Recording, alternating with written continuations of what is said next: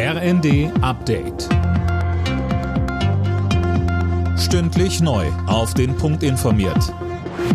Ich bin Daniel Stuckenberg. Guten Morgen. Mit Pseudo-Abstimmungen will sich Russland ab heute die besetzten Gebiete in der Ukraine einverleiben. Referenten sind im Donbass und in den Regionen Cherson und Zaporischia angesetzt. Michael Roth, der Vorsitzende des Auswärtigen Ausschusses, hat im ZDF nochmal klargestellt, rechtlich hat das Ganze keinerlei Auswirkungen. Da hat der Bundeskanzler, aber auch der UN-Generalsekretär das Richtige gesagt. Das ist Fake, das ist ähm, perverser Landraub und es ist ein Völkerrechtsbruch, den werden wir nicht akzeptieren können. Und das heißt für mich, und das sind auch die Signale aus den Unterstützerstaaten der Ukraine. Wir werden unsere Unterstützung gerade jetzt auch im Winter konsequent fortsetzen. Wir lassen uns nicht einschüchtern.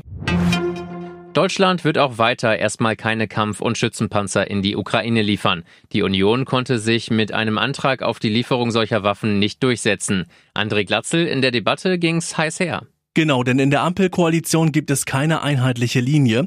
Verteidigungsministerin Lambrecht hat bereits vorab die Lieferung von Kampfpanzern abgelehnt.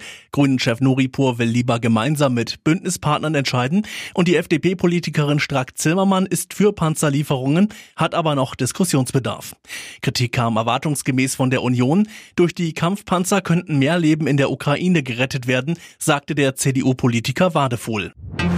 Wirtschaftsminister Habeck geht davon aus, dass der Staat wegen der Energiekrise weitere Hilfsprogramme auflegen muss. Wie er beim Klimakongress der deutschen Industrie sagte, müsse man schon an der Wirklichkeit vorbeischauen, wenn man glaube, das bisher unternommene reiche aus. Alle Nachrichten auf rnd.de